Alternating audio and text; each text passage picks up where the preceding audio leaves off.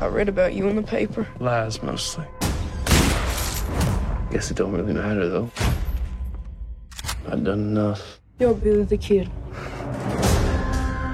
My father's beaten my mother to death. Bill, you killed my brother! Lay low with me a while. You'll take us with you?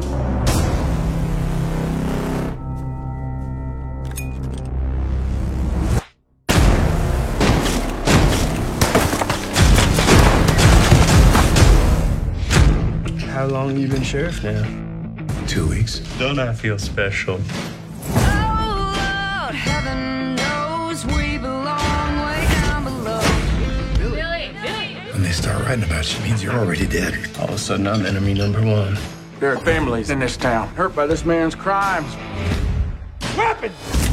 All the same to you, Pat. I'm fine right here. We just want Bonnie. And come and get him. One, two, three, and four. The devil's knocking at your door. Did you think you could run from me? No one has to die today. Well, ain't that one of life's harsh realities?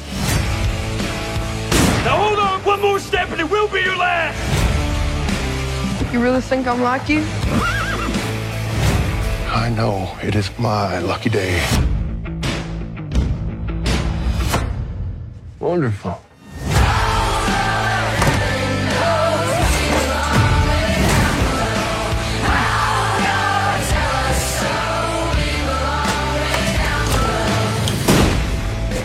What do you think I'd do? You hurt one hair on his head. I'm taking my nephew with me. Every single one of these people's gonna tell the tale of how you ran. They know it's not true. It doesn't matter what's true. It matters the story they tell when you're gone.